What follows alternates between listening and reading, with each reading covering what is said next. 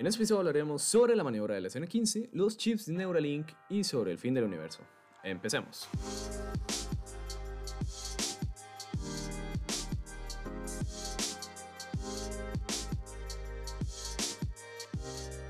¿Cómo están? Espero que bien. Soy George y les traeré las noticias de las últimas dos semanas. O de las últimas semanas, en realidad no me acuerdo hace cuánto fueron las noticias, pero fueron este mes. Además de que les traeré un nuevo tema, el cual hablar, que va a ser un tema científico y va a ser un poco más profundizado en este episodio.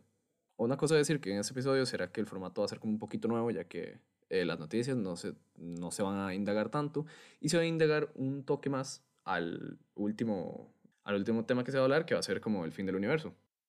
Empecemos con lo que hizo SpaceX. La maniobra del SN-15. el 6 de mayo fue un día inolvidable para los que les interesan los vuelos espaciales. A ver, o sea, ¿cómo es posible que logren hacer esa maniobra y logren aterrizarlo? Tipo, y perfectamente, así como no hay ningún problema. Primero los voy a poner en contexto para que vean de lo que estoy hablando. A ver, ya ha pasado mucho desde que SpaceX hizo el vuelo del SN8. Tipo, fue como hace ya varios meses. Creo que fue en el año pasado. Y terminó como una explosión, ya todos saben eso. Pero no es un fracaso, porque cuatro prototipos después, o sea, en el SN15, el Starship aterrizó exitosamente en el landing pad y esto lo hizo haciendo historia. Porque en el ámbito espacial, si ya por sí es como muy difícil aterrizar el cohete, eh, imagínense hacer la maniobra que acaba de hacer SpaceX. O sea, es increíble. A ver, ocupan ver el video del aterrizaje. De verdad, se lo recomiendo mucho. Eh, cualquier cosa, el video va a estar en el canal de SpaceX.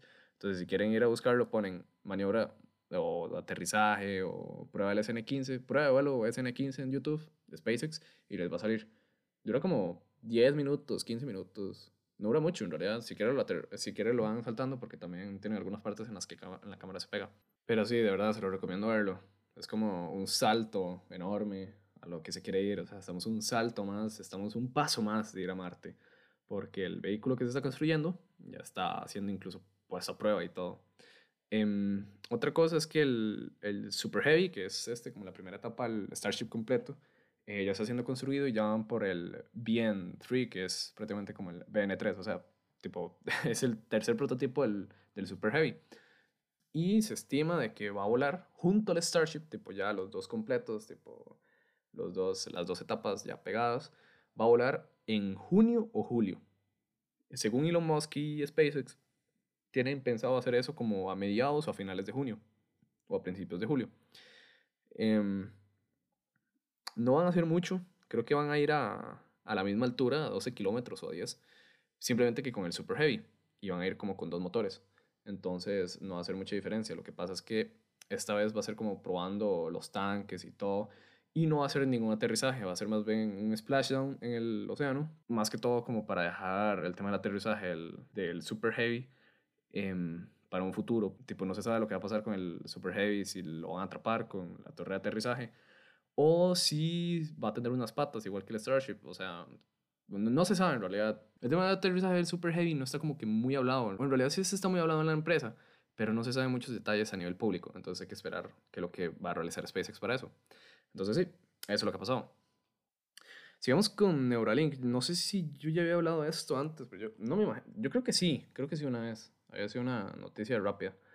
Pero eh, hace rato, hace, hace poquito, había salido un video de tipo que le dio la vuelta a las redes sociales, a Instagram más que todo, y que todo el mundo se, se quedó así como, wow, no sé qué, ¿verdad? Pero son los chips de Neuralink, que si no conocen, bueno, eh, Neuralink, voy a explicar rápidamente la, la empresa para que, tipo, para ponerlos en contexto. A ver, si no conocen esta empresa, Neuralink está intentando crear unos chips cerebrales que principalmente sus usos será más que todo para personas que tienen problemas motores, ya que este chip sirve para completar, por así decirlo, ese impulso eléctrico que hace falta en las neuronas del cerebro. Obviamente, vuelvo a decirlo, esto todo para gente con problemas motores, o sea, con gente que les cuesta eh, mover los brazos, gente que, que le cuesta mover las piernas también, que tienen un nivel de parálisis leve, no un nivel de parálisis a nivel de que, eh, como el de Stephen Hawking, que era parálisis ya completa. Esta empresa obviamente está hecha por Elon Musk. Esta empresa está hecha por Elon Musk y pues obviamente junto al equipo de Neuralink, que son varios ingenieros y patólogos.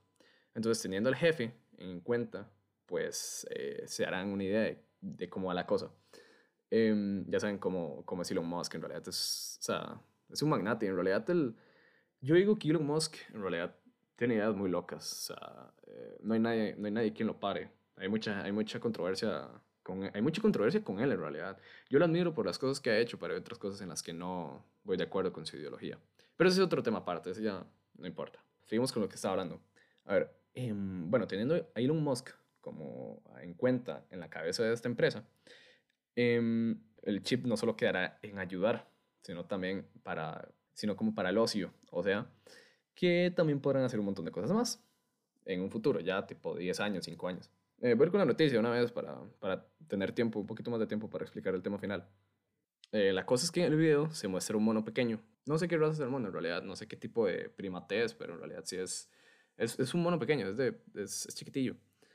Em, a ver, este mono tiene ya el chip implantado y él está siendo entrenado para saber cómo usarlo.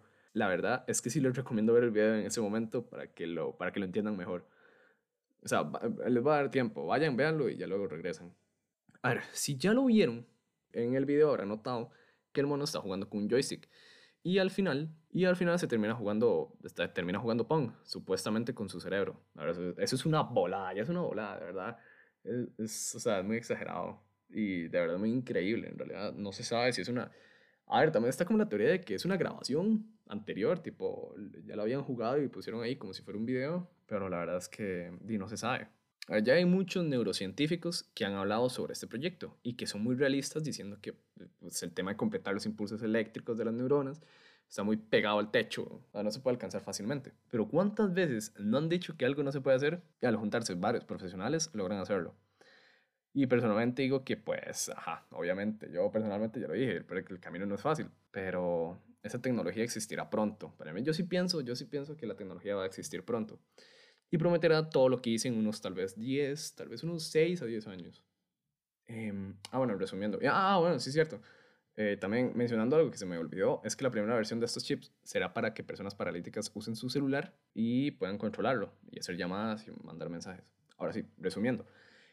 El, este, el proyecto del chip eh, servirá para que, pues ya lo dije, personas con paralíticas y con problemas motores eh, puedan eh, puedan ya empezar a ser personas normales, ¿verdad? No tengan problemas. Y otras cosas que no les mencioné, tipo específicamente lo que va a hacer con respecto al ocio y tipo otros features que va a tener que no tienen nada que ver con, con la parálisis motora, es que eh, esto es una bola, o sea, ya, Elon Musk lo dijo y todo, pero esto es una severanda exageración. A ver, eh, él dijo que se podrá comunicar telepáticamente. Sea, que no ser ese problema de que el cerebro piensa eh, lo que va a decir y luego lo manda a la boca para que la lengua y los dientes hagan todo y los labios hagan todo el proceso de, del habla. Ese proceso se va a eliminar y todo ese, porque dice que el 75% de lo que pensamos em, se pierde a la hora de hablar. La idea que tenemos, el 75% se pierde a la hora de hablar, ya que hace un, hace un recorrido pequeño, pero al final no se pasa totalmente la idea. Entonces, con este chip, eso se eliminará y se va a poder pasar el 100% de la idea que se, está pensando. Entonces, imagínense comunicarnos por nuestros cerebros y ya poder entender a todo el mundo por el simple hecho de que ya cuando queremos tipo explicar una idea difícil, que, de que ocupamos explicar mucho y que muchas veces no se nos entiende por cómo lo estamos explicando. Eh, imagínense si quitamos eso y ya pues no hay ningún, por así decirlo, filtro de lo que estamos pensando. Obviamente no sé cómo es que funcionará esto porque no se ha hablado nada, simplemente es como que se tiene ahí de que se puede hablar telepáticamente. Pero igual, o sea, sería demasiado increíble hacer eso. Obviamente yo creo que em, hay muchas personas en contra de eso, porque dice que se perderá la humanidad y no sé qué. A mí me gustaría más pensar lo que es como el juego de Detroit Become Human, que es muy bueno en realidad cuando los androides se convierten prácticamente como en humanos robóticos. Y son muy buenos en realidad porque siguen teniendo emociones. A mí me gustaría pensar, o me gusta pensar, que si nos ponemos ese chip sería más o menos algo así. Pero sí, esto es como el fin de las noticias. Ahora sí, empecemos con el tema en concreto. a ver, el fin del universo. ¿El universo es infinito o sí tiene un fin? A ver, primero empecemos con las distancias del universo. Tienen que ver lo enorme que es el universo y lo pequeño que somos. Empecemos por, por así decirlo, lo más cercano, entre comillas, porque al fin y al cabo sigue siendo muy largo para nosotros, que es, bueno, obviamente, yendo hacia arriba, ¿verdad? Que es a unos 118 kilómetros arriba de nosotros. Que ahí ya estaríamos entrando como al espacio ultraterrestre. O, o prácticamente en otras palabras, del espacio. Luego de eso, pegaríamos un salto a unos 400 kilómetros, que es donde se encuentra la Estación Espacial Internacional. Ok, todo bien, ¿verdad? Todo, todo, todo bien, todo bien. Luego ahí vamos a pegar otro salto a la Luna, que está a unos 380 mil kilómetros de la Tierra. Y aún más allá de esta Marte, que es más o menos unos 55 millones de kilómetros. O sea, ya eso, ya, eso, ya pasa de los millones de kilómetros, entonces ya es, ya es demasiado. Luego de eso, vienen los planetas exteriores, que es una exageración de distancia ya, la verdad. O sea, pongamos de ejemplo a Júpiter, bueno, que es el siguiente planeta que sigue después de Marte. Júpiter está a unos 588 millones de kilómetros. Después de los planetas exteriores vendría el final del sistema solar. Tipo, quitemos a, a Plutón del camino un toquecito y, y también como al, al supuesto y, y misterioso planeta 9, que supuestamente hay un noveno planeta en el sistema solar, pero eso ya es otro tema. Bueno, luego de eso estaría la nube de Oort, que no se sabe en realidad su distancia completa, pero sí se sabe, o no se sabe dónde es que termina, pero sí se sabe qué es lo que viene después de esa nube de Oort, que es la siguiente estrella, o la, o la estrella más cercana a nosotros, que es Próxima Centauri, que está a unos cuatro años luz. Y un momento, me toman aquí los años luz no son medidas de tiempo, como mucha gente lo piensa, en realidad. Más que todo son medidas de longitud, que para resumir es lo que la luz viaja en un año, que son unos 9 billones 460 mil 730 millones 472 mil 580,8 kilómetros.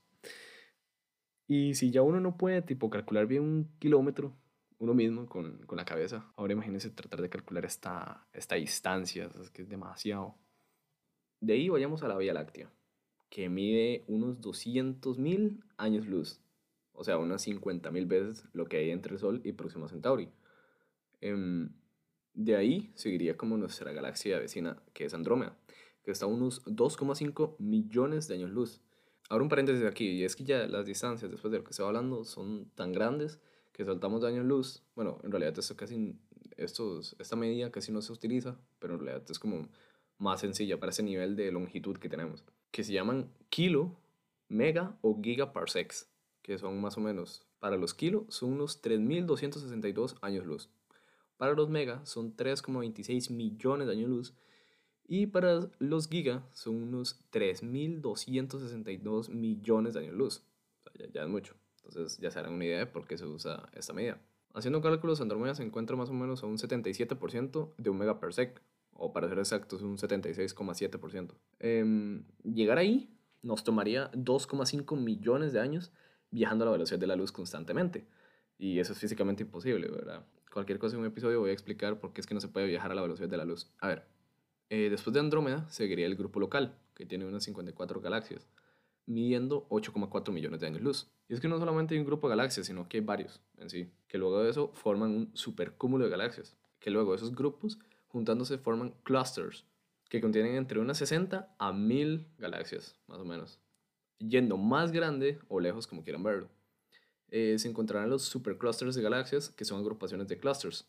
Algunos de los superclusters son uh, Virgo, Laniakea y Phoenix. Yendo aún más lejos, podemos encontrarnos con lo que sería el final del universo, ya como lo conocemos. O también podría verse como el comienzo de la física que lidera a este vasto universo. A ver, ya entrando en este punto, habremos viajado como unos 93 millones de años luz. Bueno, que estoy editando el episodio y me equivoqué, eran 93 billones, no millones, entonces perdón ahí. O más o menos unos 28,5 gigaparsecs. Em, pero empecemos explicando qué es lo que hay al recorrer esos 93 millones de años luz. Lo primero con lo que nos encontraríamos sería con el fotón de luz, con el primer fotón de luz que hubo en toda la historia del universo. Eh, ese fotón de luz habrá decidido salir de su estrella hace más o menos unos 13.500 millones de años. A ver, con una franja temporal de 800 millones de años se estarían creando las primeras estrellas, dando paso a la primera generación de ellas. Y abro paréntesis aquí. El universo tiene unos 13.700 millones de años de antigüedad.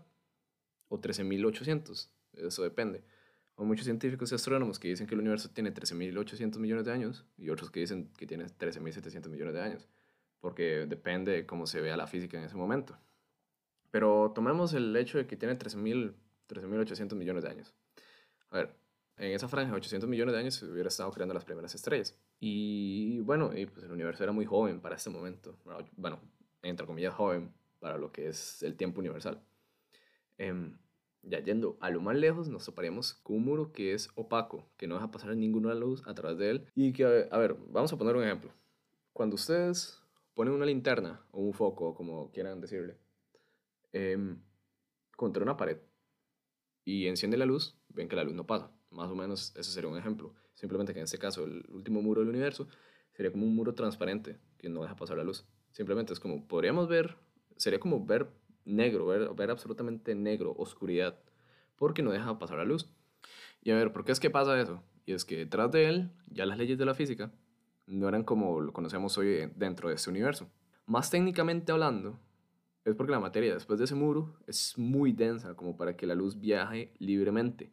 El nombre de esta pared es superficie de última dispersión. Este muro representa la entrada o salida, depende cómo lo vean, de la edad oscura del universo completo. Esta edad oscura toma lugar hace unos 13 mil millones de años. Eh, o sea que esta etapa del universo oscuro y sin luz duró unos 400 o 700 o 800 millones de años. Y como había dicho antes, los datos pasan cambiando y muchos astrónomos quieren ver el principio o fin del universo, valga la redundancia, eh, de una forma u otra, o quieren ponerlo en un punto u otro. Porque acuérdense que la ciencia no es el saberlo exactamente como es, es la información más aproximada de lo que tenemos en este universo. Bueno, ya siguiendo, se sabe que el periodo duró 700 u 800 millones de años. En total oscuridad. Durante la edad oscura, el universo era más cálido, denso y opaco, por la ausencia de seres estelares como son las estrellas o las galaxias. no había mucha materia haciendo reacciones nucleares como para calentar el universo. El hidrógeno neutro, o sea, sin ninguna carga, era el elemento que más reinaba en el cosmos. Los núcleos de hidrógeno y el helio iban atrapando los electrones que hasta en ese momento se movían libremente. Acordemos de cómo funcionaba un átomo, con neutrones y protones en su núcleo y con varios electrones, dependiendo del elemento que se tenga, tiene varios electrones girando a su alrededor. Estos dos elementos, hidrógeno y helio, iban atrapando los electrones libres.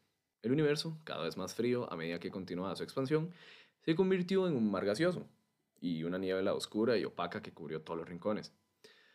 Todo este muro tiene sus características, obviamente. Era más caliente al principio de todos los tiempos y detrás de él la materia era incomprensible, y el plasma estaba compuesto principalmente por electrones y fotones.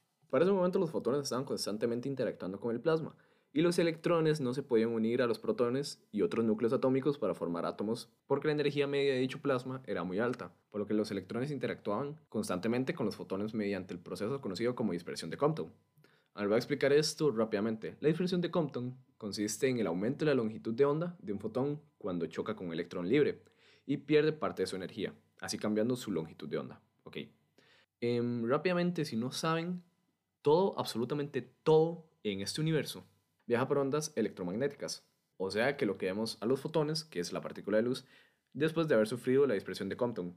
A medida que el universo se fue expandiendo, causó que el plasma se enfriara hasta que fue posible que los electrones se combinaran con los protones y formaran átomos de hidrógeno. Esto ocurrió cuando se alcanzó a los 3000 grados Kelvin, o más o menos unos 2727 grados Celsius. Unos 380.000 años después del Big Bang, a partir de ese momento, los fotones pudieron viajar libremente a través del espacio, sin rozar o sin llegar a unirse con otros electrones. Este fenómeno es conocido como la era de recombinación, la radiación de fondo microondas es precisamente el resultado de ese periodo. Al irse expandiendo el universo, esa radiación también fue disminuyendo su temperatura, lo cual explica por qué hoy en día es solo de unos 2,7 grados Kelvin. Recordemos, antes eran unos 3000 grados Kelvin. La radiación de fondo de microondas es el ruido que hace el universo. Pongamos el ejemplo de cuando no hay señal en la tele. Los fotones han continuado enfriándose desde ese entonces. Actualmente, estos fotones han caído a la temperatura de 2725 grados Kelvin, o sea, unos 2452 grados Celsius, y su temperatura continuará cayendo según se expande el universo. En teoría, el universo está en constante expansión, pero ya ese es otro tema aparte, para otro episodio. Eh, y bueno, los que llegaron acá, este es el primer episodio que saco como de este estilo y que se enfoca más que todo en un tema en concreto. Hay muchas cosas que me faltaron, obviamente, pero traté de hacerlo lo más resumido posible. Obviamente hay otros muchos temas conectados, además de este. Porque cuando en la ciencia se habla de un tema, hay como otros cinco conectados a ese tema. Pero esos temas con más duda los explicaré en otros episodios. Así que, bueno, eso sería todo por hoy. Espero que les haya gustado y espero verlos en el próximo episodio. Adiós.